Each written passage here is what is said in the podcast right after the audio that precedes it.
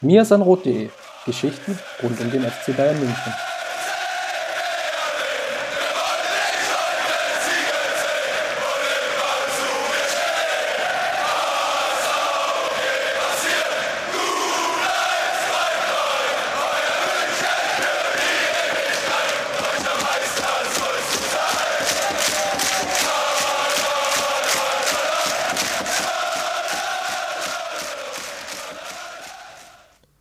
Servus und herzlich willkommen zum, ja, wie viel Nummer ist es denn mittlerweile? 214, genau.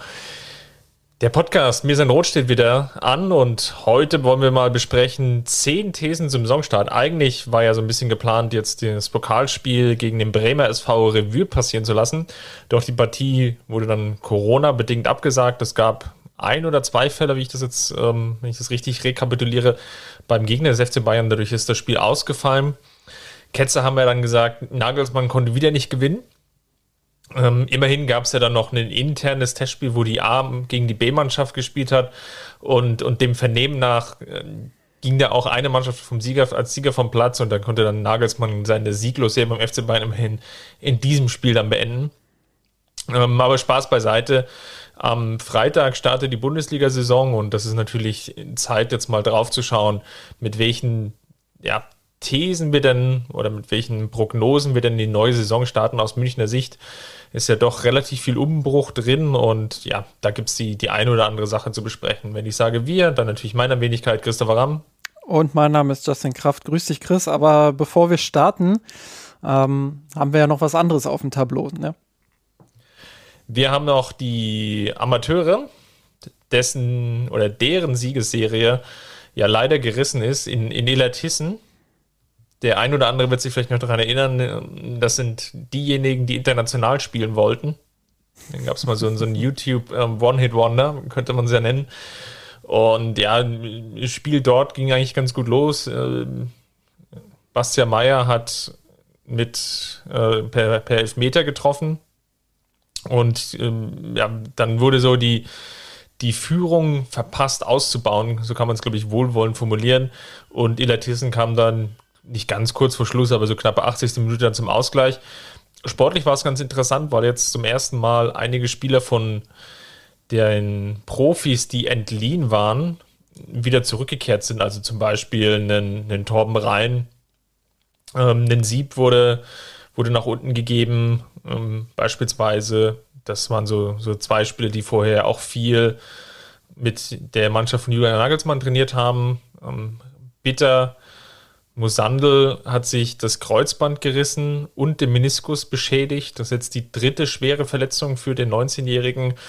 Da muss man natürlich gucken, wie sich das jetzt auswirkt. Ähm, für seine, also, also sportlich natürlich keine Frage. Aber vor allem für ihn persönlich ist natürlich schon ein herber Schlag für so einen Jungprofi mit, mit 18, 19 Jahren, wenn du dann eine, dritte schwere Verletzung hast, weil du einfach ja nie so richtig in diesen Spielbetrieb reinkommst und diese Vielzahl an Spiele, die Erfahrung nicht sammeln kannst. Und das ist natürlich, e egal mit welchem Talent du halt ausgestattet bist, viel profitierst du natürlich dann auch von möglichen Spielpraxis äh, oder von der Spielpraxis. Und das ist hier jetzt dann für ihn jetzt leider nicht mehr gegeben, dürfte mehr oder weniger das Saison aus sein. Und das ist eigentlich ziemlich schade für den Jungen. Ja, definitiv. Und äh, ja, ist vor allem, weil, weil er ja auch ein gewisses Grundtalent hat, was er immer wieder auch angedeutet hat, ähm, ist es einfach nochmal doppelt bitter. Ähm, ich glaube, wenn man drei so schwere Verletzungen hat, ähm, ja, da muss man auch kein Schwarzmaler sein, äh, dann, dann wird es extrem schwierig für, für die kommende Karriere. Ähm, gab schon andere Spieler, die, die mit ähnlichem Verletzungsprofil dann ähm, ihre Profikarriere an den Nagel hängen mussten. Ähm, dementsprechend äh, bleibt zu hoffen, dass er, dass er nach der Verletzung irgendwie doch noch den Sprung schafft. Ähm, ja, und das, das irgendwie aufholen kann. Aber äh, für den Jungen ist es natürlich unfassbar bitter. Dann lass uns wirklich mal reinstarten, direkt in das Thema der Woche, nämlich die, die zehn Thesen, die wir ja eigentlich immer für den Blog veröffentlichen, aber jetzt heute auch mal in den Podcast aufgreifen wollen. Also einige, die, die jetzt den Blog schon gelesen haben, jetzt nicht ausschalten. Es wird oder abschalten. Das wird jetzt auch ähm, definitiv noch den einen oder anderen neuen Aspekt geben. Wir werden uns aber an den zehn Thesen, die Maurice und du, Justin, ja im Blog schon initial diskutiert haben, mit aufnehmen und wollen hier an der Stelle natürlich nochmal darauf hinweisen, dass natürlich auch eine sehr gute Möglichkeit ist, bei uns in der Kurve unter kurve.missenrot.de dann nochmal einzusteigen, um oder sich anzumelden, um, um, dort dann eben seinen eigenen Senf in Anführungsstrichen dazuzugeben, ist ähm, ja immer ganz nett, über die, die Thesen dann ähm, sich auszutauschen. Und Justin, lass uns doch gleich mal loslegen. Die erste These ist, glaube ich, gleich die, die komplexeste. Und zwar die Gegentorflut des FC Bayern. Ähm, Maurice hatte so schön gefragt, fallen zum ersten Mal in die Saison seit der Saison 15, 16 in der Bundesliga wieder ähm, weniger als 20 Gegentore. Kleiner, kleiner, ähm, kleine Ergänzung dazu. In der vergangenen Saison war es natürlich mit 44 Gegentoren exorbitant hoch und wir alle erinnern uns noch an die, ähm, ja, vor allem Heimspiele, wo es dann zwei Tore gegen Mainz gab, drei Tore gegen Hertha. Ich, selbst, glaube ich, Bielefeld hat er drei Tore geschossen, die gefühlt in der gesamten Spielzeit sonst nicht drei Tore geschossen haben, aber in München ist es ihnen gelungen. Also, äh, Frage, wird Julian Nagelsmann es schaffen, die Defensive zu stabilisieren? Was denkst du? Ja, also ähm, ich habe ja, oder Maurice hat ja getippt, äh, dass es weniger als 20 werden. Ich habe äh, gesagt, es werden mehr als 20. Ähm, es ist aber, wie du schon gesagt hast, es ist ein bisschen komplexer. Ähm, ist jetzt nicht so, dass ich sage, boah, der Nagelsmann, der kriegt nichts auf die Reihe, sondern ähm, ich habe schon so ein bisschen, äh, oder ich denke, dass, dass die Bayern zu Beginn der Saison ihre Probleme haben werden. Ich glaube, das hat sich jetzt in der Vorbereitung so ein bisschen auch angedeutet. Die EM-Rückkehrer sind erst spät wieder ins Training eingestiegen. Ähm, du startest jetzt in der Bundesliga direkt in Gladbach, hast am vierten Spieltag schon Leipzig vor der Brust. Ähm, das ist schon nicht ohne dieser Saisonstart und ähm, mit neuem Trainer ist es dann nochmal komplizierter. Ähm, Nagelsmann muss quasi, äh, ja, vielleicht nicht von 0 auf 100, aber schon ähm, ja, relativ viel anpassen und, und äh, um die Defensive dann einfach auch in den Griff zu kriegen. Ähm, ich glaube, im Pressing hat sich schon angedeutet, ähm, dass die Bayern nicht immer ganz vorne pressen werden, sondern sich auch mal äh, zehn Meter weiter zurückfallen lassen werden.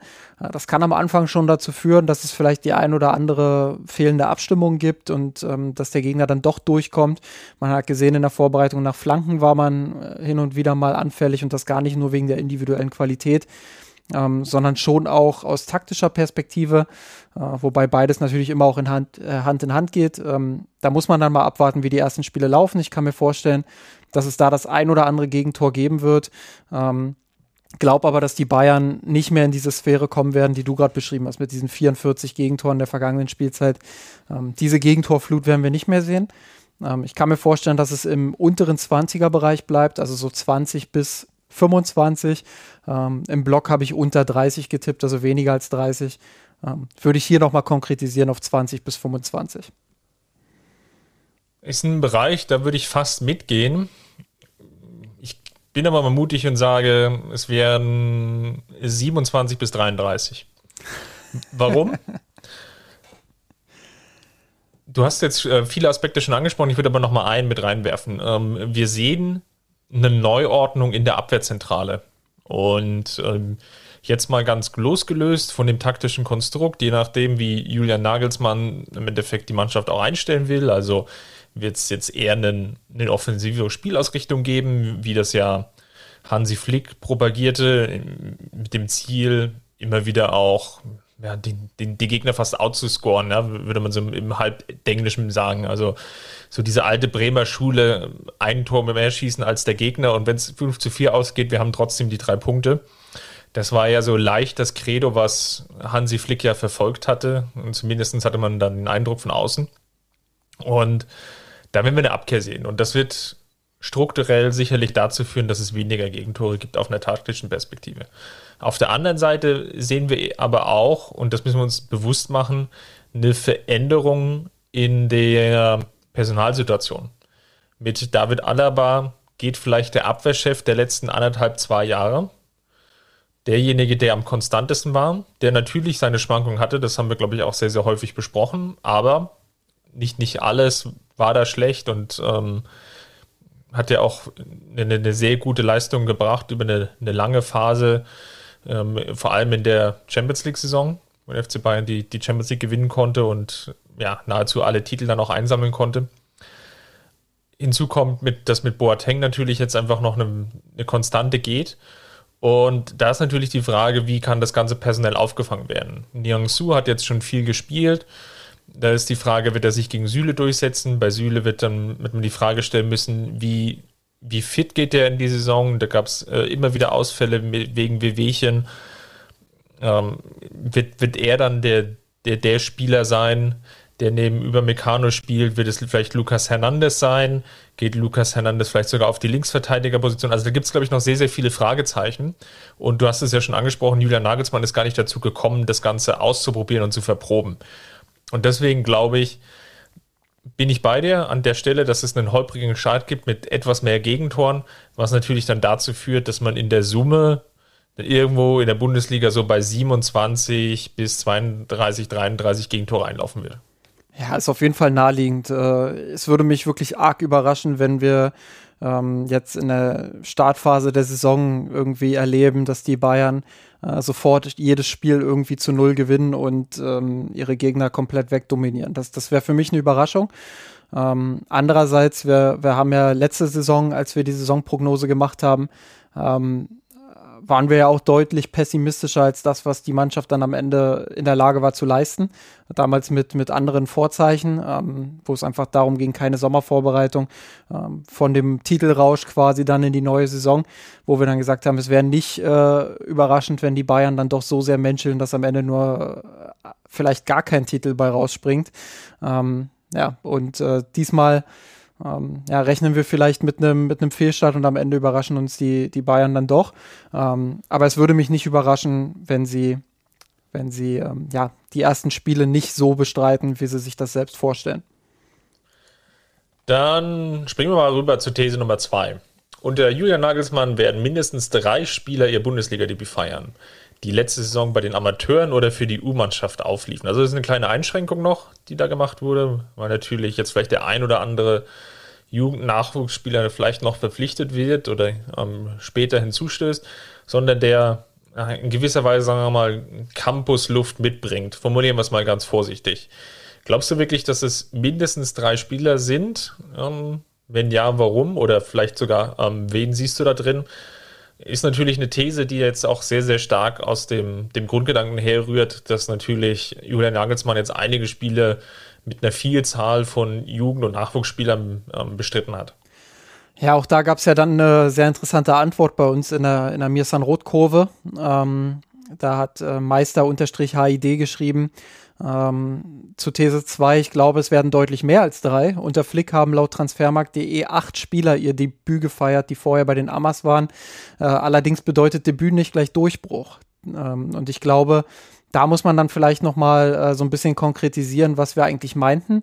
Ähm, ich muss da auch interpretieren, da muss ich bei Maurice erstmal selber noch nachfragen, was er eigentlich äh, genau meinte. Wenn wir jetzt nur vom Bundesliga-Debüt ausgehen, ähm, kann ich mir dann doch vorstellen, dass es vielleicht sogar drei oder mehr werden, die ihr Debüt geben werden in der Bundesliga. Debüt bedeutet ja da schon in der 90. Minute eingewechselt zu werden.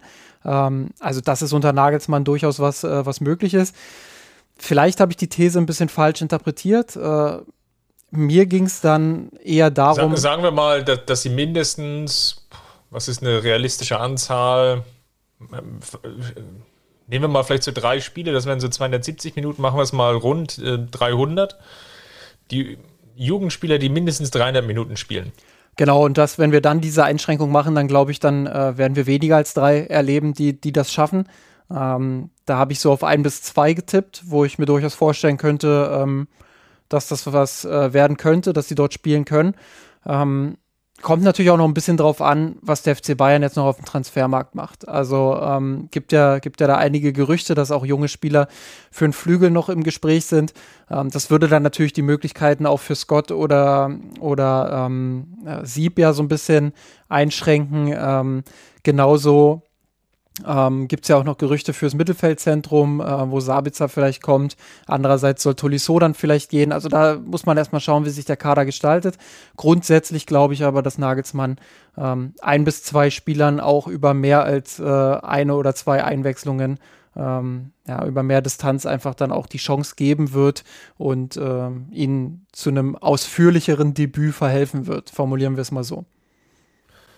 Du hast den möglichen Flügelspieler Armin Adli schon angesprochen. Ich denke mal, der wird einfach ähm, die Scouting-Abteilung oder der Sportvorstand wird einfach ähm, günstig einkaufen, Aldi Spieler eingegeben haben und hat sich dann einfach vertippt in der Tastatur. Und so, so kam man dann auf den Spieler. Aber gut, ähm, ja, vollkommen richtig. Ich glaube, viel wird jetzt davon noch abhängen, wie so der Deadline-Day abläuft. Vielleicht ist man auch etwas getrieben. Ich bin jetzt mal ganz vorsichtig. Einerseits natürlich jetzt von dem schwachen Saisonstart ist jetzt natürlich total hochgegriffen und wir haben es ja auch in der letzten Ausgabe schon sehr, sehr lange diskutiert, ähm, woher die Testspielergebnisse rühren. Die, die waren einfach nicht gut und wird jetzt sehen müssen, wie der Start in die Saison verläuft. Ähm, nichtsdestotrotz ist, glaube ich, ist allen Beteiligten klar, auch wenn nach außen hin natürlich immer so getan wird, als wenn der Kader ähm, das Beste seit geschnitten Brot ist. Der Kader ist sehr, sehr dünn besetzt. Das gibt einerseits diesen ähm, jungen Nachwuchsspielern die Chance, dann auch wirklich Minuten einzusammeln. Nämlich auch gerade dann, wenn wir Situationen erleben, wie wir sie jetzt ja gerade schon sehen. Beispielsweise, gut, Davis ist jetzt zurück im Mannschaftstraining. Kann mir aber kaum vorstellen, dass er gegen Gladbach schon beginnt. Lukas Hernandez ist ähm, im Aufbautraining, ist aber auch noch weiterhin verletzt ähm, oder beziehungsweise auch noch nicht so wieder fit, dass er spielen kann. Das gibt natürlich so einem jungen Talent wie Stanisic dann die Chance, Minuten zu sammeln. Gut, er hat jetzt letzte Saison schon debütiert, dann kann man uns jetzt wieder streiten, ob wir den jetzt hier noch mit dazuzählen wollen oder nicht in unsere Kategorie. Aber dann geht es relativ schnell, dass der, ähm, dass er vielleicht schon ja, 180 Minuten nach den ersten zwei Spieltagen auf der Uhr hat vielleicht sogar noch, ähm, wenn wir den, den Supercup unter der Woche noch dazu zählen, dann, dann sind wir schon fast bei diesen 270. Also kurzum, da, da gibt es sicherlich die ein oder andere Position, die sehr dünn besetzt ist. Rechtsverteidigerposition ist natürlich dann auch noch so ein Stichpunkt, wo es vielleicht Optionen gibt, aber die, die These ist sehr, sehr schwer aktuell zu beantworten, aufgrund ähm, ja, der, der noch oder des noch offenen Transferfensters. Und ähm, ich glaube, das wird sehr stark davon abhängen, wie gut oder schlecht man in die Saison reinkommt. Wenn man sehr, sehr schlecht startet, ist man vielleicht getrieben und tendiert dazu, vielleicht noch ein oder den anderen Transfer zu machen. Ähm, Barcelona haben wir jetzt schon sehr, sehr häufig diskutiert als mögliche, ähm, mögliche Quelle, um dort Spieler zu akquirieren. Das ist natürlich jetzt auch durch die Messi-Posse, würde ich es mal bezeichnen, natürlich auch nochmal medial sehr, sehr breit getreten worden. Barcelona ähm, ist, ist gezwungen, ein gewisses Salary Cap einzuhalten, also eine Gehaltsobergrenze die sich ergibt aus dem Umsatz. Und da war man im letzten Jahr sehr, sehr stark drüber. Das ist eine, eine Regelung, die die spanische Liga eingeführt hat. Ähm, hinzu gab es eben noch, noch weitere Regeln, dass ähm, der Anschlussvertrag nicht 50 Prozent unter dem sein darf, was, ähm, was zuvor vereinbart wurde. Das, das bedeutete im Fall Messi einfach 50 Millionen. Und äh, will sagen, die, die müssen noch weiter eigentlich Gehälter einsparen. Da wird noch der ein oder andere Spieler verfügbar sein. Und ich glaube, darauf lauern mehrere Parteien ähm, die, die den einen oder anderen Spieler noch holen wollen. Unter anderem eben auch der FC Bayern. Und ähm, ja, Punkt. Zur These selber, ich habe die Befürchtung, dass Nagelsmann, auch wenn er natürlich immer das, ähm, gerade auch jetzt bei der Vorstellung gesagt hat, dass der, der Campus sehr, sehr wichtig ist. Ich habe die Befürchtung, dass Nagelsmann natürlich getrieben sein kann, dadurch, dass er den sportlichen Erfolg braucht. Und je nachdem, wie es in der Bundesliga läuft, ähm, wenn er Spielraum hat, also sprich, wenn die Konkurrenz schwächelt und wenn man irgendwie mit einem relativ komfortablen Vorsprung durch die Liga cruisen kann, mit, ich nenne es jetzt mal sechs, acht Punkte Vorsprung, dann werden wir vielleicht sicherlich die ein oder andere Rotation bei Nagelsmann sehen. Das könnte dann auch dazu führen, dass Jugendspieler eine Chance bekommen. Wenn man die ganze Zeit im, im Rückstand ist, also sprich nicht auf Platz 1 steht, habe ich fast das Gefühl, dass Nagelsmann dann eher dazu tendieren wird, den, den jungen Spielern vielleicht gar nicht so viel Chancen zu geben. Also ich, ich gehe mal mit zwei Spielern, die 300 Minuten sammeln aus dem Jugendbereich, aber nicht mehr.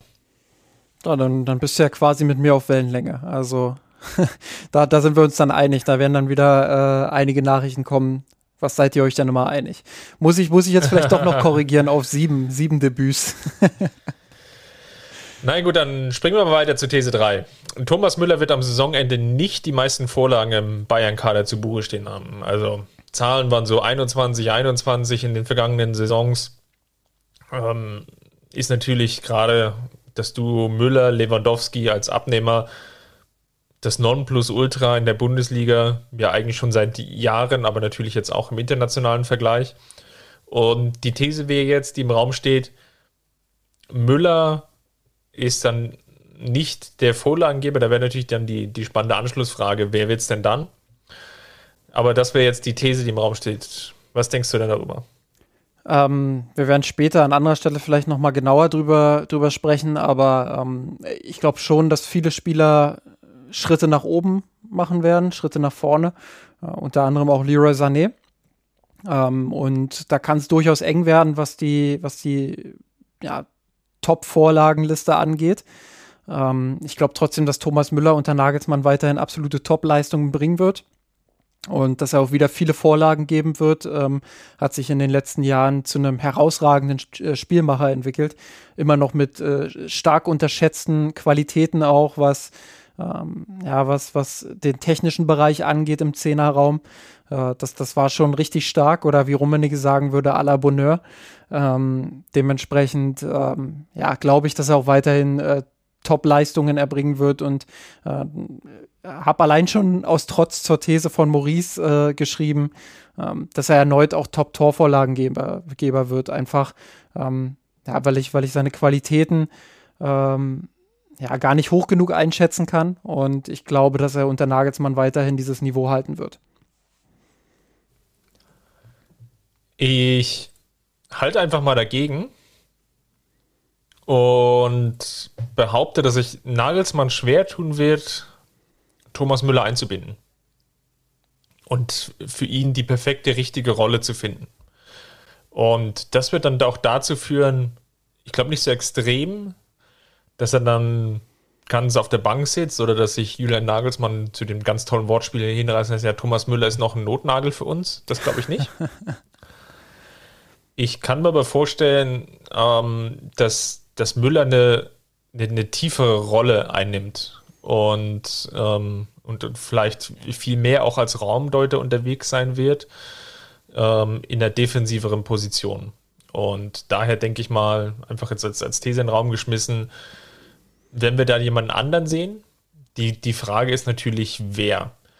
So, da hänge ich jetzt so ein bisschen, weil dahinter sich eigentlich in der vergangenen Saison, und da bin ich jetzt sehr, sehr gespannt, wie es dann in dieser Saison laufen wird, natürlich niemand hervorgetan hat, der mit einer absoluten Konstanz überzeugen konnte. Zum Beispiel die Flügelspieler, die ja dafür prädestiniert sind. Ne? Wir erinnern uns alle noch an die Zeiten von Arjen Robben und natürlich Franck Ribéry, wenn die mal eine komplette Saison fit waren, dann sah es eben auch sehr, sehr gut aus. Dann hatten die auch die Zahlen abgeliefert. Die sich auch daran, wie, wie Robben mal in einer Saison, glaube ich, 16 Bundesligatore geschossen hat und fast Torschützenkönig geworden ist. Ähm, will heißen, wenn natürlich jetzt einer der Flügelspieler oder sagen wir mal offensiveren Gnabry, Coman, Sané jetzt vielleicht aus dem Trio, wenn die fit bleiben, und viel, viel Spielzeit bekommen in der Bundesliga, dann stehen die davor. Das ist meine Antwort auf die These.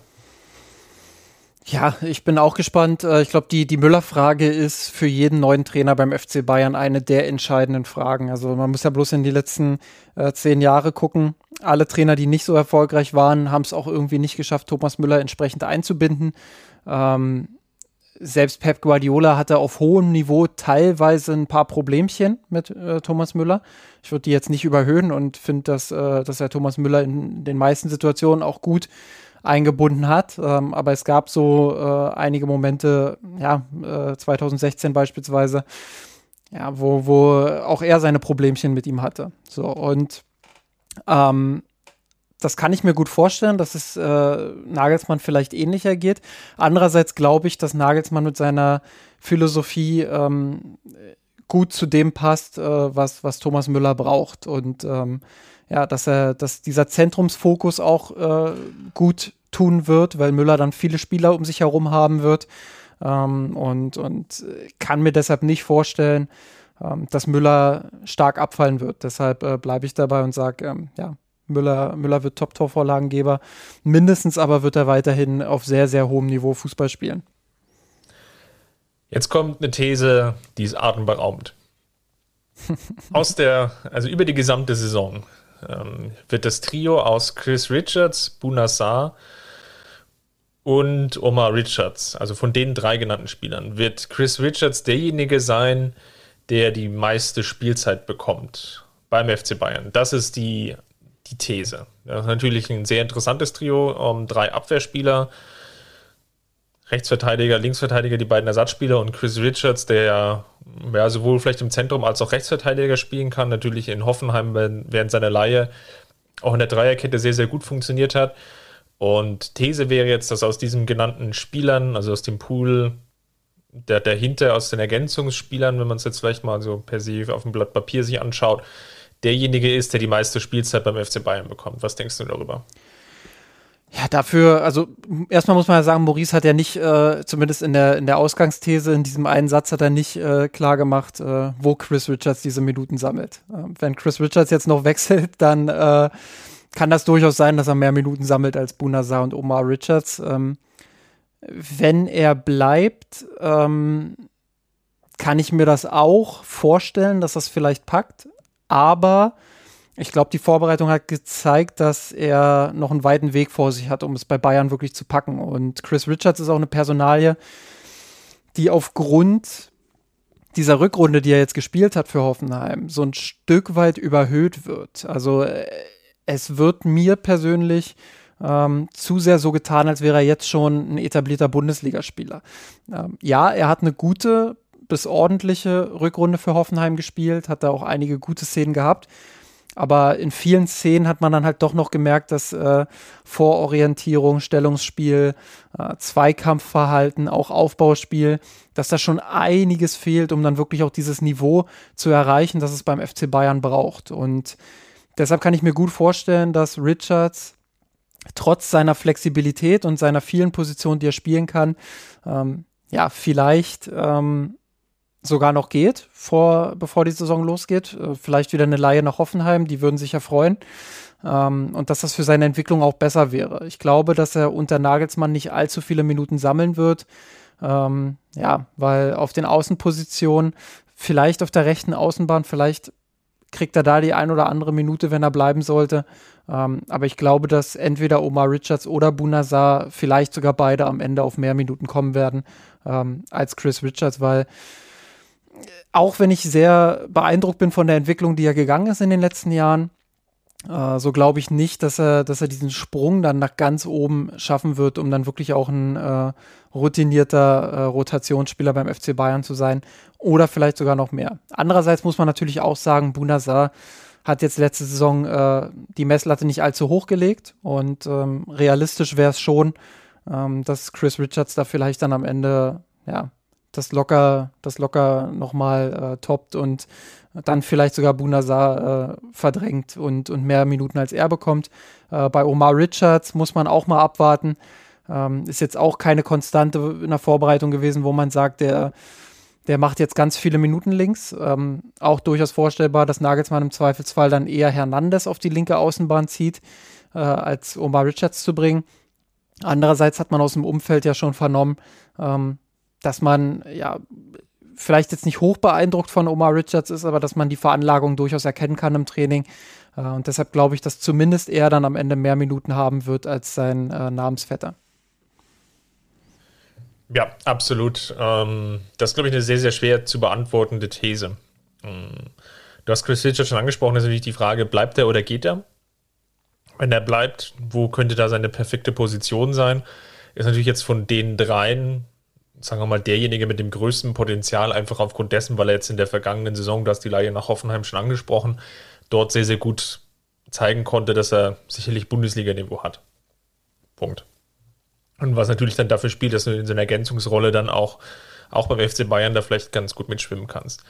Nichtsdestotrotz, wenn du jetzt davon ausgehst, dass bei Richards vielleicht die, die Position nur die Innenverteidigerposition ist, könnte es sehr, sehr eng werden im Zentrum. Und dann ist er vielleicht aus den genannten Spielern vielleicht nur die Nummer 4. Also nach Hernandez über Meccano, Niangsu, Süle, äh, beziehungsweise sogar, Entschuldigung, die Nummer 5. Und die Nummer 5 bekommt eigentlich immer dann relativ wenig Spielzeit. Ich glaube, da muss man, äh, braucht man nicht, oder ja, das ist, glaube ich, der realistische Anspruch, der dahinter steht. Und dann hattest du Bunazar schon angesprochen. Das ist natürlich auch sehr schwierig. Die, die vergangene Saison war nicht, nicht gut. Und viele haben ihn schon die Bayern-Fähigkeit abgesprochen. Jetzt muss ich überlegen, welches Testspiel das war. Das sah teilweise dann gar nicht mehr so schlecht aus. War es das Neapel-Spiel oder war es das, ähm, das Gladbach-Spiel? Ich weiß gar nicht mehr, welches ich vor Augen habe. Ich glaube, das, das war Ajax oder, oder, oder, oder, Gladbach. Eins von den beiden. Aber ja, ja. Ich, ich weiß genau, was du meinst. Da hatte ich, glaube ich, noch im Spielbericht sogar extra darauf hingewiesen, ähm, dass man Bunazar vielleicht noch nicht abschreiben sollte. Und ja, Oma Richards hast du schon angesprochen, das ist einfach eine, eine Unbekannte, da muss man sich einfach, glaube ich, nicht, nichts vormachen. Das ist ein Geschäft, eine Wette. Nicht mehr, aber auch nicht weniger. Eine Wette, dass er das Potenzial hat, sich ähm, so noch zu entwickeln. Der ist, also er ist jetzt noch jung, aber ist jetzt eben auch nicht mehr blutjung, um da mal so eine Unterscheidung reinzubringen. dass er vielleicht dann noch den nächsten oder übernächsten Schritt macht, um dann Bundesliga-Niveau zu haben. Und jetzt ist so die Frage, ja, aus diesen dreien, wen traut man es dann am meisten zu mit den, all diesen Einschränkungen, die ich gerade gemacht habe? Und Chris Richards wäre vielleicht die naheliegendste Lösung. Ich riskiere aber einfach mal Bunazar. Vielleicht aus dem Grund, weil vielleicht kein Rechtsverteidiger mehr geholt wird. Mm, sondern dass der Fokus eher woanders liegt. Und Pavard jetzt auch nicht der Spieler war, der in der vergangenen Saison total viel Konstanz gezeigt hat und vielleicht riskiert, Nagelsmann in Anführungsstrichen, ähm, es dann häufiger dann nochmal zu wechseln und dann auch Boulazar die ein oder andere Minute zu geben. Und deswegen würde ich behaupten, dass er die, die meiste Spielzeit bekommt. Und bei Chris Richards würde ich einfach mal darauf tippen, dass wir da fast sogar noch einen Transfer sehen werden und von daher scheidet er für mich aus und Omar Richards hast du schon angesprochen, ist natürlich hinter Davis und vielleicht sogar Lukas Hernandez als zweite Option dann sehr, sehr schwierig, da eine, eine richtige Bewertung vorzunehmen ähm, und glaube daher, dass Saar dann die, die größeren Chancen hat. Ich habe parallel nochmal nachgeschaut, äh, war tatsächlich das Ajax-Spiel, ähm, ja, wo, wo Bunazar keine schlechte Partie gemacht hat. Ich würde es jetzt auch nicht überhöhen, war jetzt, war jetzt kein keine Leistung, wo man sagt, ah, der, der wird jetzt doch komplett durchstarten, aber war schon eine Leistung, wo man sagen kann, hm, dafür, dass die Mannschaft so jung war ähm, und Ajax ja doch relativ gut auch aufgestellt war, war das schon so ein kleiner Fingerzeig, dass da vielleicht noch ein Stück mehr geht. Ähm, ja, ein Stück mehr. Vielleicht, vielleicht, vielleicht, vielleicht hilft ihm auch, Entschuldigung, ähm, vielleicht noch als, als eine Ergänzung, bevor wir dann zur nächsten These rüberspringen. Ähm, vielleicht hilft ihm auch das, was du angesprochen hast, dass man tendenziell vielleicht etwas tiefer steht. Ja, ja. Und, und, und er dadurch natürlich einen besseren, ja, also taktisch oder seine taktischen Schwächen nicht so stark ins Gewicht fallen, weil er eben nicht so fernab von, von Gut und Böse steht. Wir alle haben ja noch das Bremen-Spiel in den Ohren. ja, stimmt. Da haben wir auch sehr intensiv drüber diskutiert. Wer war jetzt eigentlich der Sündenbock? Ähm, ja, der Sündenbock letzte Saison war ähm, ein Stück weit auch Leroy Sané für einige. Ähm, Maurice hat in These 5 gesagt, dass es vielleicht einen neuen König auf den Flügeln gibt und äh, dass Leroy Sané mit mindestens 25 Scorerpunkten in allen Wettbewerben zum gefährlichsten Außenstürmer der Münchner wird. Ähm, zum Vergleich, in der letzten Saison ähm, hatte er in 2600 Pflichtspielminuten in etwa äh, 22 Torbeteiligungen. Also Maurice geht von einer Steigerung von mindestens drei aus. Mhm, ist ja eher ein schwacherer Anstieg. Ne? Vielleicht riskieren wir sogar mal und gehen hoch auf 30. Ja, finde ich, finde ich angemessen. Und ähm, ich habe auch gesagt, äh, ab jetzt geht es für Sané nur noch bergauf, denn ich bin überzeugt davon, dass er unter Nagelsmann beweisen wird, was für ein herausragender Fußballer er einfach ist ähm, wird ja schnell auch immer unter den Tisch gekehrt, wie, wie gut er teilweise in jungen Jahren schon für Schalke oder dann auch für Manchester City gespielt hat, äh, was er da teilweise für überragende Scorerpunkte hatte. Ähm, klar, ihm wurde da auch immer so ein bisschen, ähm, ja, nicht mal angedichtet, sondern einfach angehangen, ähm, dass er in den großen Spielen halt selten gespielt hat und äh, so seine Scorerpunkte dann eher in den Mittelklasse-Partien bis hin zu den, zu den, ähm, ja, wo City einfach klarer Favorit war, dass er dort seine Scorerpunkte gesammelt hat. ist nicht ganz unwahr, ähm, aber man sollte auch nicht vergessen, wie jung Leroy Sané immer noch ist und damals war. Ähm, jetzt die letzte Saison glaube ich, ähm, dass die ein Stück weit für ein Skat war. Ähm, das war absehbar. Ähm, mit diesem Wechsel dann nach dem Kreuzbandriss, äh, Saison ohne Vorbereitung, Mannschaft äh, auf dem Weg nach unten irgendwie. Äh, also es hat ja schon eher äh, so eine kleine, so, so ein kleiner Abschwung eingesetzt, was die Leistungen anging. Ähm, da ist es auch für ihn natürlich schwer, in dieser Mannschaft sofort zu überzeugen. Dann kam jetzt noch die Europameisterschaft, wo auch nicht alles zusammenlief.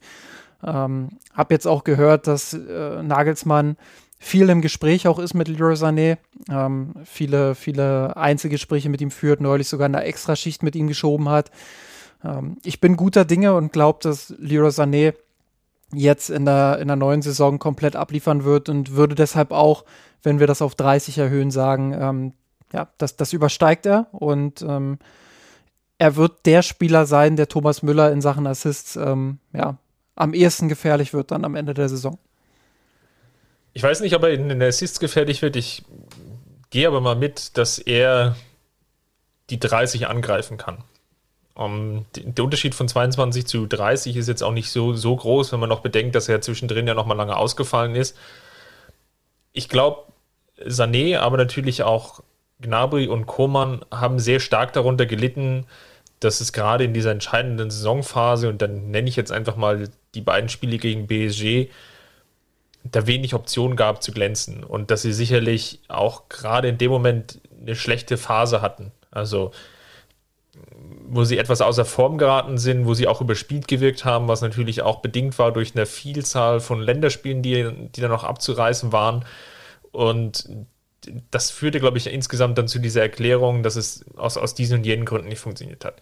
In der neuen Saison wird der Spielplan wieder etwas gestreckter. Es gibt mehr Möglichkeiten, ähm, auch, glaube ich, mal ja, die, die eine oder andere Pause einzulegen. Ähm, wir starten jetzt schon Mitte August in die Saison, vergangene Saison. Ähm, der eine oder andere wird sich erinnern, ging die Saison eigentlich erst Anfang September los, also eigentlich vier Wochen später und die, die Zahl der Spiele bleibt ja gleich. Also das war so ein Punkt, wo ich jetzt glaube, das, das wird auch einem Sané dann gut tun. Ich bin gespannt, ähm, wie Nagelsmann ihn natürlich einbindet. Das gilt natürlich für alle. Ist natürlich extrem schade, dass wir da jetzt äh, bisher so wenig gesehen haben in der Vorbereitung. Und Nagelsmann wird da sicherlich auch in den ersten Spielen noch viel probieren müssen, um dann ja, die perfekte Formation zu finden, die er jetzt dann vielleicht in so einem Topspiel wie jetzt gegen Leipzig, hast du ja schon angesprochen, dann bringen wird. Und ähm, nichtsdestotrotz glaube ich aber, dass er ein sehr, sehr guter Kandidat ist, ähm, dahin zu. Und ähm, vielleicht noch als Ergänzung, gerade im vergangenen Herbst hat das ja schon angedeutet, ne? zum Beispiel in Dortmund, ähm, aber auch gegen Salzburg, dass er durchaus auch eine wichtige Rolle einnehmen kann. Vielleicht, wenn nicht als einer der ersten elf in der Startelf, dann trotzdem vielleicht als Spieler zwölf, der dann noch reinkommt und dann immer noch ähm, vielleicht für die Vorentscheidung sorgt und auch nochmal ein Spiel drehen kann. Das ist ja auch ein nicht zu unterschätzender ähm, Faktor, dass du dann nochmal Unterschiedsspieler ähm, auch im Zweifelsfall noch von der Bank bringen kannst. Ja, also vollumfänglich äh, dabei. Ich bin sowieso gespannt, äh, wie sich die ganzen Scorerpunkte dann am Ende verteilen werden und, und ähm, ja, wie wir am Ende der Saison dann über die Offensivspieler reden werden. Ich glaube, äh, bei Toren wird es wieder relativ eindeutig sein, aber ähm, dahinter wird es durchaus spannend und da haben die Bayern viel Potenzial. Gnabry, Sané unfassbar torgefährlich, wenn die gut in Form sind. Ähm, Müller als Vorlagengeber. Kimmich und Goretzka aus der zweiten Reihe, die sicherlich auch den, den ein oder anderen Scorerpunkt wieder sammeln werden. Ähm, da ist schon viel Offensivpotenzial auf jeden Fall vorhanden. Dann springen wir mal zur These Nummer 6. Die Bayern werden wie in der Spielzeit 18, 19 und 19, 20 das Triple einfahren und nicht Herbstmeister werden. Aber am Ende ähm, steht dann doch wieder die deutsche Meisterschaft. Genau, das war ja so meine erste These. Ähm, Habe ich ja vorhin auch schon so ein bisschen angedeutet. Ich glaube, die Bayern werden nicht gut in die Saison starten. Ähm, ich glaube, andere Mannschaften werden besser reinkommen. Ähm, und, und bin auf jeden Fall gespannt, wie die Hinrunde laufen wird. Ähm, ich denke, die Bayern werden es am Ende wieder relativ deutlich machen. Aber ähm, ja, kann mir gut vorstellen, ähm, dass der Herbstmeister am Ende nicht Bayern München heißt, äh, aufgrund von Startschwierigkeiten. Es ist ist eine schwere These. Ähm, viel wird davon abhängen und wir werden ja gleich in der nächsten These auch über die Champions League sprechen, wie sehr man sich vielleicht schon strecken muss in der Vorrunde ähm, der Champions League. Ähm, warum spreche ich das an? Ähm, kommen wir gleich drauf. Wie, wie sehr man sich da strecken muss und wie sehr man da den Fokus legen muss, dass man dort in die nächste Runde einzieht und das vielleicht von, der, von dem Bundesliga-Geschäft ablenkt. Ähm, also das ist so ein zweites Risiko, was ich jetzt einfach sehe, neben der sehr, sehr holprigen Vorbereitungsphase. Ähm, ich habe so ein ungutes Gefühl, dass FC Bayern weder Herbstmeister noch Meister wird. Wo ich mich schwer tue, ist, da wirklich den, den Konkurrenten zu identifizieren. Ähm, ist es jetzt Leipzig? Ist es jetzt Dortmund? Und wie, wie gut sind beide Mannschaften? Ne? Also, muss natürlich jetzt zurückschauen auf die, die vergangenen ja, neun Meisterschaften der Münchner und sich die Frage stellen, wie viele Punkte holt die Konkurrenz und, und wie sehr kann man schwächeln? Wenn wir nochmal so Saisons sehen, wo man mit 83, 85 Punkten vielleicht sogar nicht deutscher Meister wird, jetzt mal ganz überspitzt formuliert, weil du nur ein Spiel verlierst gegen Bayern und, und vielleicht eins unentschieden spielst, aber alle anderen gewinnst und die Münchner gewinnen aber alles, überspitzt formuliert. Ähm, werden wir solche Szenarien sehen? Ich glaube nicht. Ähm, wenn wir nochmal so Saisons sehen, wo 70 reichen, tue ich mich auch schwer. Dafür ist die Bundesliga, glaube ich, auch jetzt mit den zwei Neulingen und, und mit den Abgängen, glaube ich, nochmal eine Spur schlechter besetzt, auch die ganzen Transfers. Man hat natürlich, also stellt sich, glaube ich, die Frage, wer kann überhaupt jetzt noch Stolperstein für die großen Mannschaften sein? Und da fallen dann, dann wiederum auch nicht mehr so viel ein. Also das sind so diese ganzen Unwägbarkeiten, die sich da bei mir im Kopf noch aus, ähm, auftun, wo ich ehrlicherweise noch gar keine richtige Antwort habe. Ich glaube, der FC Bayern wird nicht Herbstmeister. Es reicht am Ende vielleicht nochmal knapp zur Meisterschaft, ähm, weil man sich vielleicht auch in der Winterpause dann nochmal an der einen oder anderen Stelle vielleicht sogar verstärken kann oder verstärken muss und ähm, noch das nötige Kapital hat oder beziehungsweise dann ähm, das nötige Kapital dann aufbringen kann, um, um dann diesen Schritt zu tun. Ich bleibe mal bei, bei Too Big to Fail, was das nationale Geschäft angeht. Also ähm, ich glaube, die Bayern, selbst wenn sie Startschwierigkeiten haben und selbst wenn der Kader ähm, vielleicht qualitativ nicht so gut ist, ähm, wie man sich das äh, vom eigenen Anspruchsdenken her vorstellt, ähm, wird es am Ende für den nationalen Bereich wieder reichen. Ähm, ich glaube dafür, ja, da, dafür schafft es einfach keine Mannschaft, keine andere Mannschaft, das äh, so konstant zu liefern. Und äh, die letzten Jahre haben einfach gezeigt, es gab so oft Situationen, in denen man gesagt hat, jetzt ist Leipzig dran, jetzt ist Dortmund dran. Ähm, die haben tollen Kader, die haben tollen Trainer, die spielen richtig guten Fußball, die haben richtig viel Konstanz drin, die scheinen auch endlich mal die Spiele gegen die Kleinen zu gewinnen. Aber am Ende kamen sie dann doch wieder irgendwie und irgendwann in dieses Loch und haben dann zu viele Punkte liegen lassen. Und die Bayern haben dann eben zum richtigen Zeitpunkt ähm, ja ihre Leistung gefunden, auf der es dann eben reicht, die Punkte zu holen. Ähm, ja, und deshalb glaube ich und äh, ja, glaube ich einfach, dass es so bleibt und dass die Bayern das wieder schaffen. Ähm, ja, und, und dass Nagelsmann relativ schnell da ein Niveau finden wird, ähm, das am Ende ausreicht, um die Bundesliga wieder nach München zu holen. Gut, springen wir weiter. Ich habe schon angedeutet. These 7. In der Champions League ist vor dem Halbfinale Schluss für den FC Bayern. Mit dem Neuanfang der Saison oder die, der Neuanfang führt dazu, dass man auch in der entscheidenden Phase sei es jetzt vielleicht Viertelfinale, Achtelfinale oder sogar schon in der Gruppenphase, nicht die entsprechenden Punkte einfahren kann, um weiterzukommen, beziehungsweise dann im direkten Duell zu gewinnen. Justin, was denkst du denn darüber? Ja, war ja, war ja auch meine These. Ähm, da denke ich wiederum nicht, dass der FC Bayern too big to fail ist, sondern ähm, ja, vielleicht äh, too small to win, um es mal so rum zu formulieren. Ähm, ist natürlich ein bisschen ketzerisch und ein sehr, sehr provokanter äh, Spruch jetzt ich glaube einfach, dass man sich da von den Top 2, Top 3 so ein bisschen entfernt hat, was den aktuellen Kader angeht.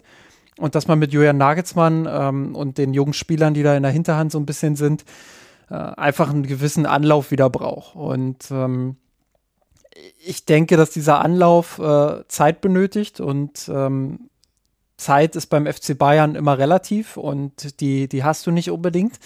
Ähm, aber ich glaube schon, dass diese Saison gerade in Europa äh, sehr schwer für den FC Bayern wird und dass es am Ende ähm, ja, gegen den ersten Top-Gegner dann wahrscheinlich äh, rausgeht. Ähm, ich glaube nicht, dass sie da chancenlos unterlegen sein werden. Ich kann mir eher so eine Partie äh, vorstellen oder so ein Hin- und Rück Rückrundending wie, wie gegen Paris Saint-Germain, wo man wirklich auch knapp dran war, ähm, wo es am Ende dann eben aber nicht gereicht hat aus verschiedenen Gründen. Und genau das kann ich mir jetzt auch wieder vorstellen. Ähm, ja, aber, aber die Bayern, es ist jetzt nicht so, dass sie abgeschlagen sind in Europa. Das, das will ich damit keinesfalls sagen. Ich glaube schon, wenn alles passt, wenn die Topspieler vor allem auch fit sind, ähm, dann haben sie wieder gute Karten, auch weit zu kommen. Aber ich glaube, dass eben irgendeine entscheidende Nuance nicht passen wird, sei es die Verletzungen, ähm, sei es irgendein Ablauf im taktischen Bereich, der noch nicht optimal funktioniert. Ähm, ja, irgendwas wird den Bayern dann ein Bein stellen und deshalb äh, ja, glaube ich nicht daran. Ich glaube, ein Risiko, was man gar nicht unterschätzen darf, ist jetzt die Auslosung, die ja bald ansteht. Weil es gibt ja jetzt seit einigen Jahren die Regelung, dass der Top 1 nicht mehr nach dem, nach dem UEFA-Koeffizienten besetzt ist, also nach dem Erfolg der jeweiligen Mannschaft in den vergangenen, wie viel waren es damals, glaube vier oder fünf Jahre, sondern äh, von den jeweiligen Meistern der Top-Ligen besetzt sind. Was jetzt einfach dazu führt, dass wir ähm, plus Champions League-Sieger und, und Europa League-Sieger, was jetzt dazu führt, dass wir so eine Besetzung haben mit äh, als, als Top 1, klar, okay, Chelsea als, als Sieger und Manchester City, das sind natürlich dann noch die, die größten, aber auch Villarreal Atletico, Inter Mailand mit den vielen Abgängen jetzt, Lille, Sporting Lissabon, also der, der Top 1 ist gar nicht so gut besetzt. Jetzt ähm, mal abseits von Chelsea, City und vielleicht Bayern, ja. Und Top 2, da bekommt man ja dann schon eine Mannschaft, könnte dann eben Madrid, Barcelona, Juve, äh, PSG, United sein, Liverpool, selbst Sevilla ähm, ist ja jetzt auch keine Laufkundschaft und Dortmund schließt eben ähm, schließt sich ja aus durch die Regelung aber da, da ist auf jeden Fall schon ein Knallerspiel, es ist mehr oder weniger vorprogrammiert. Und je nachdem kann es eben dann auch so laufen, dass man vielleicht aus dem Top 3 dann äh, Atlanta Bergamo bekommt oder von mir aus Ajax Amsterdam und aus dem Top 4 dann noch den, den AC Milan. Also das kann schon eine sehr, sehr starke Gruppe sein, will ich sagen. Und das führt dann vielleicht auch dazu, dass man nicht Gruppensieger wird und natürlich wiederum dann die in die Gefahr läuft, im Achtelfinale dann eben schon mit Lospech eventuell gegen eine relativ starke starken Gruppensieger spielt und hat dann halt noch gut hin und Rückspielregelung fällt ja jetzt ja weg dank der, der ähm, veränderten Auswärtstorregelung. Die bekannte Europapokalarithmetik ähm, wird es ja nicht mehr geben. Will aber sagen, die, die Gruppenphase kann relativ kompliziert werden für die Münchner und ähm, glaube jetzt nicht, dass man da jetzt ausscheidet. Könnte aber sein, dass man vielleicht eine Gruppenzweiter wird und dann im Achtelfinale natürlich wie damals mit, mit Nico Kovac ja auch dann gegen vielleicht den, den späteren Sieger schon spielen muss. Und daher kann ich die, die These unterstützen. Ich finde Champions League zu tippen immer, immer sehr, sehr schwierig und das ist auch einer der Punkte, die ich ähm, sehr, sehr häufig ja noch immer bringe. Gerade die Entscheidungsphase in der Champions League ist einfach so runtergedampft auf eine sehr, sehr kurze Zeit, wo dann alles passen muss. Achtelfinale, Rückspiel, Viertelfinale, Halbfinale, das findet mehr oder weniger in vier bis sechs Wochen statt. Und wenn du in dieser Phase nicht alle Spieler verfügbar hast und noch alle Spieler in Topform, und das gilt gerade für diesen Kader, den der FC Bayern diese Saison in Rennen, ins Rennen schicken will, dann scheidest du auf diesem Weg dahin einfach aus. Dafür ist die Konkurrenz dann zu groß. Und deswegen ähm, gehe ich mit dieser These mit. Ähm, der FC Bayern wird wahrscheinlich nicht ins Halbfinale einziehen, es sei denn natürlich, das Losglück ist ihm hold und man, man mogelt sich da irgendwie durch. Da hast du dir ja noch ein Hintertürchen äh, offen gelassen. Ist die Frage, ob sich einige Spieler beim FC Bayern ähm, auch das ein oder andere Hintertürchen offen lassen oder ob der FC Bayern sich womöglich ein Hintertürchen offen lässt beim einen oder anderen Spieler. Äh, konkret geht es hier jetzt um These 8. Einer bleibt, ein anderer geht. Äh, meine These war, Leon Goretzka wird seinen Vertrag beim FC Bayern verlängern. Wenn man die aktuelle Gerüchtelage so ein bisschen äh, zusammenfasst, dann äh, ist das keine allzu steile These mehr, sondern äh, doch relativ wahrscheinlich. Das war es eigentlich auch die ganze Zeit. Zwischendrin gab es mal das ein oder andere Gerücht, dass es doch schwieriger werden könnte. Spätestens nachdem jetzt äh, gesagt wurde, dass Kimmich die Tage wohl seine Unterschrift unter den Vertrag setzen wird, ähm, ja, sind die Zeichen auch bei Goretzka wieder positiver, die da gedeutet werden. Ähm, Ich glaube, interessanter wird dann die Personalie Kingsley Coman, die ich damit reingeholt habe, wo ich gesagt habe, der wird den Club spätestens im Sommer 2022 verlassen, weil ich glaube, dass dort eine Summe aufgerufen wird von der Coman-Seite, die, ähm, wo man immer vorsichtig sein muss, ähm, die, die zwar durchaus ähm, gerechtfertigt ist, wo der FC Bayern dann aber am Ende sagen wird, nee, da sehen wir dich nicht in der Kategorie. Ähm, deshalb trennen wir uns jetzt und wir versuchen dich äh, durch einen anderen Spieler zu ersetzen. Ähm, ich glaube, da werden zwei verschiedene Sichtweisen aufeinanderprallen und es wird keinen Kompromiss geben, sondern Coman ist spätestens im Sommer 2022 weg. Wie siehst du das? Würde ich mitgehen. Ähm, bei Goretzka sind natürlich, also dem, dem, Vernehmen nach sind die Gespräche ja wohl gar nicht so schlecht. Ähm, ich ich glaube, das ist natürlich eine schwierige Phase. Es ist einerseits, glaube ich, gut, wenn mit Kimmich jetzt ja auch schon zeitnah verlängert wird. Dass wenigstens eine dieser Personaldiskussionen ähm, vielleicht auch mal ein Ende nimmt. Ähm, es war jetzt ja lange Zeit so, dass es gar nicht so das ganz große Thema war. Jetzt mit Alaba fing es ja dann erst wieder an. Ähm, es, es, sind viele Verträge zu verlängern ähm, von Schlüsselspielern, die im Jahr 22 oder 23 auslaufen. Und ich hatte im Vorfeld schon immer gesagt, dass jetzt wenn die finanzielle Situation sich so schwierig gestaltet, wie es ja jetzt scheinbar durch die, die Corona-Situation einfach auch ist und mit dem Umsatzrückgang, dann muss man sehr, sehr genau überlegen, was man jetzt eigentlich mit diesem Trio schon Goretzka, Süle und Tolisso macht, um da eventuell noch die, die ein oder andere Mark zu verdienen. Man muss, glaube ich, sehr, sehr sicher sein, dass dann der, der jeweilige Spieler dann noch bleibt im, im Anschluss, dass man halt einfach nicht nochmal so eine Causa Alaba hat. Das, das darf es einfach eben über Jahre hin, vielleicht nur alle zehn Jahre einmal geben. Also so ein Fall Ballack, so ein Fall Alaba, alle zehn Jahre, damit kann man, glaube ich, noch leben als Verein. Dass das jetzt jede Saison der Fall sein wird, das, das führt dann einfach zu, zum großen Verlustgeschäft. So, und deswegen, ja, bei Goretzka gehe ich da mit, dass er wahrscheinlich, also hoffe ich mal, vielleicht noch verlängert aus Münchner Sicht. Auf der anderen Seite, ähm, dass ja auch auf die, die eine oder andere Zahl auch mal aufgeworfen worden, dass er eben auch schon viele Spiele verpasst hat, ungefähr nur 50, 60 Prozent der Spiele macht ähm, für den FC Bayern. Und da kann man natürlich schon die Frage stellen, wie hoch ähm, will man da gehen mit dem Gehalt? Ähm, nichtsdestotrotz erkennt man, glaube ich, seinen, seinen Wert auf und neben dem Platz ähm, als, als auch Führungsfigur und, und dem will man dann vielleicht auch Rechnung tragen. Und bei Kingsley Coman, deswegen teile ich jetzt dann auch die These, ist es natürlich auch so. Ist es jetzt ein Spieler, der dann nochmal so den richtigen, richtigen Sprung macht? Klar hat er jetzt das entscheidende Tor im Champions League-Finale 2020 geschossen, was natürlich ihn eine, in eine gewisse exponierte Stellung bringt. Auf der anderen Seite ist es eben, oder unterliegt er auch sehr starken Formschwankungen. Also wir, wir sehen eine sehr, sehr gute Phase, wo er ja, glaube ich, irgendwie mal, ich weiß gar nicht, sechs, sieben Spiele hintereinander ja Assists gegeben hat. Auf der anderen Seite, ja, war er auch von der Formkrise betroffen in der entscheidenden Saisonphase, unter anderem gegen PSG. Ähm, natürlich dann auch wiederum leicht angeschlagen und ist jetzt auch in der Saison wieder angeschlagen reingegangen. Also, wenn sich da ein Verein in der Premier League findet, ich, ich nenne das immer so liebevoll, der sich da verliebt und den dann mit Geld zuwirft und auch den FC Bayern mit Geld zuwirft, glaube ich, wäre es kein Fehler aus Münchner Sicht, ähm, nicht das einfach auch ja, zu, zu machen dann, also sprich ihn dann auch abzugeben. Tja, Chris, äh, These Nummer 9. Tanzt du Tangi mit mir? These ist ja, ähm, Tanguy Niangsu spielt mehr als 1500 äh, Pflichtspielminuten. Jetzt für die, die jetzt nicht ganz so schnell im Kopf rechnen sind, das sind 16,5 Spiele, die er bestreitet. Wenn man davon ausgeht, dass die Münchner ja, 34 Spiele in der Bundesliga haben, ähm, sechs im sechs ja mindestens in der Champions League, vielleicht noch bis ins Viertelfinale kommen, dann sind wir bei 44, im Pokal vielleicht ja auch noch, machen wir mal simpel, vier Spiele, dann sind wir bei 48 plus jetzt noch den Supercup 49, machen wir es rund und, und irgendwie kommen wir auf 50 Spiele. Dann ist das ja noch eine relativ überschaubare Anzahl an Spielen, nämlich ungefähr ja ein bisschen weniger als ein Drittel. Und das kann ich mir schon vorstellen gerade jetzt natürlich jetzt zum Saisonstart ähm, ist er einer der wenigen Gewinner, glaube ich, der Vorbereitung. Könnte jetzt gegen Gladbach auch schon in der Startelf stehen. Und dann jetzt gerade in der frühen Saisonphase, wo einfach jetzt Davis, Hernandez, ja noch Rückstand haben, beziehungsweise ähm, ja, oder noch Rückstand haben, wie vorhin schon angesprochen.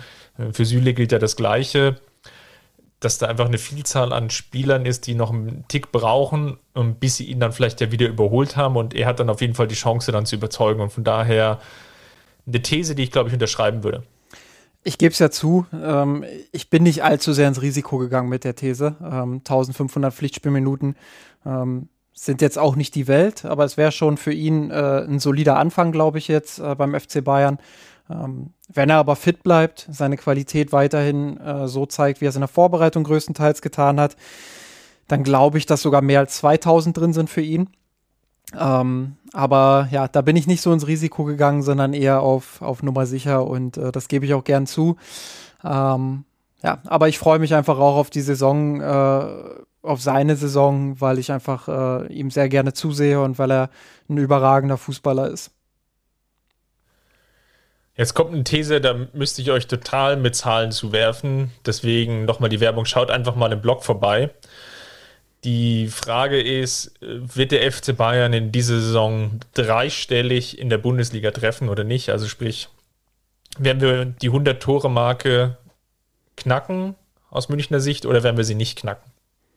Genau, und ich äh, habe da so ein bisschen den Vergleich dann auch gezogen zur, zur Flickzeit, ähm, wo es ja offensiv ja durchaus auch ähm, eine kleine Overperformance gehabt, wenn man so will, wobei Overperformance vielleicht auch ein bisschen zu hart ist.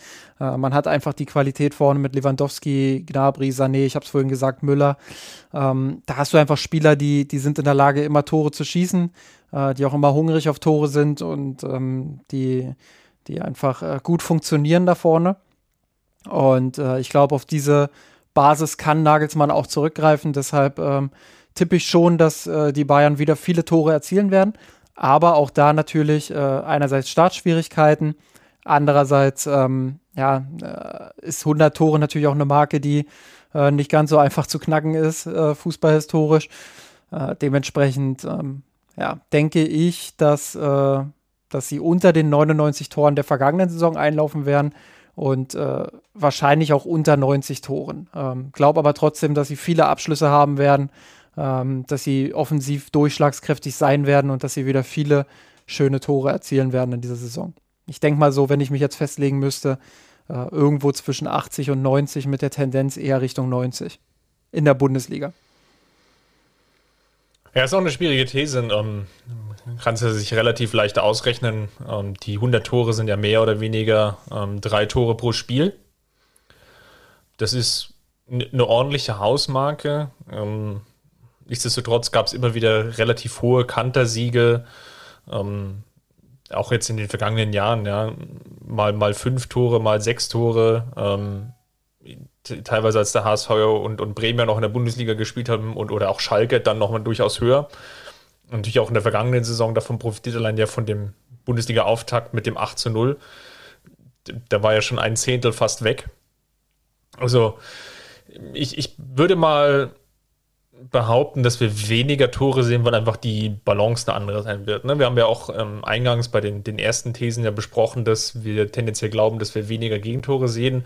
Und das führt ja vielleicht nicht zwangsläufig, aber sicherlich in einem ein oder anderen Spiel zu einer eher vielleicht defensiveren Grundausrichtung, was dann wiederum vielleicht dazu führt, dass dann das ein oder andere Tor weniger auch in der Offensive erzielt werden kann. Deswegen die 100 Tore glaube ich nicht. Ich glaube auch nicht unbedingt, dass es 90 werden.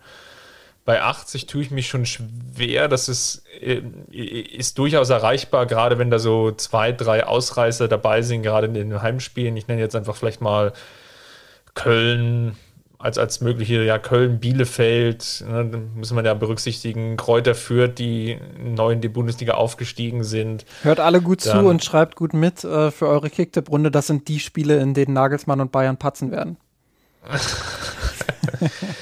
das, sind, das, das sind ja dann einfach so mögliche Heimspiele, wo du ja vielleicht auch mal fünf, sechs Tore schon, schon machst, ja, je nachdem wann und wie. Und deswegen 75 bis 80. Na, ich, probier's mal mit, mit der Hausnummer. Und das führt eigentlich gleich noch zur Bonusthese, und das ist jetzt die letzte zum Abschluss. Robert Lewandowski erzielt mehr als 30 Tore, aber ist weit entfernt von der 40-Tore-Marke. Und das würde ja auch bedeuten, dass es dann doch etwas enger wird mit den 365 insgesamt. Genau, ich habe äh, mich da festgelegt auf so in etwa 30 bis 35 Tore. Das, das glaube ich, ist realistisch. Das ist dann wieder so ein Stück weit Richtung normal. Also normal im Robert Lewandowski-Kontext, muss man auch dazu sagen. Ähm, 30 bis 35, das vergisst man ja im Anschein der letzten Saison fast schon, ist natürlich schon eine Riesenmarke und äh, ist schon was in der Bundesliga, äh, wo du ein absoluter Klassestürmer für sein musst. Und ähm, ja, ich, ich glaube, dass das schafft er auch wieder, diese 30er-Marke zu knacken, aber ja, für 40 wird es nicht reichen. Äh, sehe dafür unter anderem Gründe wie eben Startschwierigkeiten und vielleicht auch Rotation, wo ich einfach glaube, dass Nagelsmann das ein oder andere Mal mehr äh, rotieren wird, als es Hansi Flick getan hat. Ja, ich weiß immer noch nicht ganz, also ich, ich traue dem Braten noch nicht, dass Nagelsmann ähm, bei den absoluten Schlüsselspielern, und da zähle ich jetzt Robert Lewandowski dazu, da zählt sicherlich auch Manuel Neuer dazu und vielleicht auch Joja Kimmich, dass wir vielleicht so eine Achse sehen. Thomas Müller hatte ich jetzt natürlich vergessen. Das sind vielleicht so drei, vier Spieler, so in diesem Dunstkreis, wo, wo ich behaupten würde, da werden wir sehr, sehr wenig Rotation sehen. Einfach um so dieses stabile Grundkonstrukt ähm, am Laufen zu halten. Also dieses berühmte, ähm, wir erinnern uns alle noch daran, der, der Superstart von Nico Kovac und dann wechsle ich einfach mal acht Spieler aus gegen Augsburg. Und, und das wird schon irgendwie klappen. Das werden wir, glaube ich, nicht sehen, sondern eher so eine so eine moderate Rotation, glaube ich, wie es jetzt auch Hansi Flick immer ähm, gehandhabt hat, also maximal zwei, drei Spieler. Das ist so das, was ich mir vorstellen kann. Da zähle ich jetzt Lewandowski nicht dazu. Das führt eigentlich im Idealfall dazu, dass er eigentlich nahe an diese 34 Spiele rankommt. Man muss ja da eigentlich ja berücksichtigen, dass diese 40 Tore, die er letzte Saison erzielt hat, ja mit weniger als 30 Spielen ähm, oder weniger als 30 Spiele dafür gebraucht hat. Und teilweise ja von Flick dann auch in der entscheidenden Saisonphase ja auch mal nur bis zur 60., 70. Minute gespielt hat. Also wenn man so runterrechnet, kommt man ja vielleicht auf Netto-Spielzeit von 26, 27 Spiele, was ja noch ein Hauch davon weg ist von diesen 34 und hat alle durchgespielt. Wenn er jetzt 30 Spiele und mehr macht, glaube ich, dass die 35 Tore drin sind. Das wäre jetzt so meine Antwort auf diese These. Ähm, ist er jetzt in irgendeiner Phase natürlich jetzt verletzt und ähm, ist jetzt vielleicht nochmal für, für längere Zeit raus, dann wird das natürlich dazu führen, dass er ja die, diese Quote dann logischerweise nicht erreicht. Aber gehen wir davon aus, dass er, und das wäre jetzt dann noch eine, ein weiterer Punkt, mindestens ein Tor pro, also etwas mehr als ein Tor pro Partie schießt. Das wäre die, die Antwort auf die, die These. Gut, dann äh, ich kann dir da gar nicht widersprechen. Ähm, hat ja alles Hand das und Fuß, hat ja hat ja alles Hand und Fuß, was du so erzählst. Äh, da, da kann ich ja da kann ich ja nur schlecht gegen argumentieren. Sehr schön. Ähm, gerne freuen wir uns natürlich in, unter kurve.mirsanrot.de auch auf, auf eure Einschätzung. Ähm, da haben schon jede Menge ähm, Leserinnen und, und Kommentatorinnen ihre Meinung ähm, kundgetan, haben äh, teilweise auch nochmal eigene Thesen mit aufgeworfen.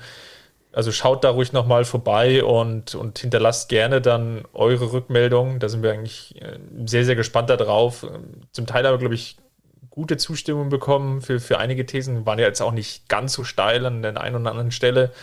Ähm, aber ich glaube gerade, dass Chris Richards, ähm, äh, Bunasar Omar Richards Thema, das ist noch nicht ganz ausdiskutiert und natürlich auch das mit den Jugendspielern, wer da potenziell natürlich Spielzeit bekommt, das ist natürlich auch immer ähm, sehr, sehr umstritten und natürlich, wie ähm, läuft es in, in, der Abwehr und im Angriff. Das sind, glaube ich, die Thesen, die jetzt ähm, dann noch ein bisschen Diskussionsbedarf sicherlich dann auch bei euch haben. Und darüber hinaus starten wir, startet am Freitag dann ja hoffentlich dann auch die Bundesliga. Der FC Bayern spielt in Gladbach. In der vergangenen Saison wurde das Spiel in Gladbach mit 2 zu 3 verloren nach einer 2 zu 0 Führung.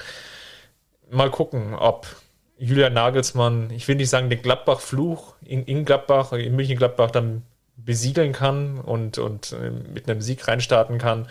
Das werden wir dann sicherlich dann Anfang nächster Woche diskutieren. Dann vielleicht vor dem Supercup noch. Der steht dann, glaube ich, Dienstag an gegen Borussia Dortmund in Dortmund. Wenn es dann gegen den Pokalsieger aus Dortmund geht, das sind dann die nächsten Spiele des FC Bayern und die werden wir natürlich dann wieder hinreichend hier im Podcast analysieren. Bis dahin, macht's gut. Servus. Servus. Ich hab geträumt von dir, von unserer Weltpläne. Wir haben den Kampf gewonnen, den Thron erkommen, der Haien hat's gemacht. Ich hab geträumt von dir, von unserer Weltpläne. Wir haben den Kampf gewonnen, den Thron erkommen, der Haien hat's gemacht. Ich hab geträumt von dir, von unserer Weltpläne. Wir haben den Kampf gewonnen, den Thron erkommen, der Haien hat's gemacht. Super. Dann haben wir das. Genau, an der einen Stelle noch schneiden und dann kann ich ja mal Tal wie baden gehen. Genau so ist es. Super. Ich danke dir. Bis Ich, ich kann es morgen dann online stellen. Alles klar. Super.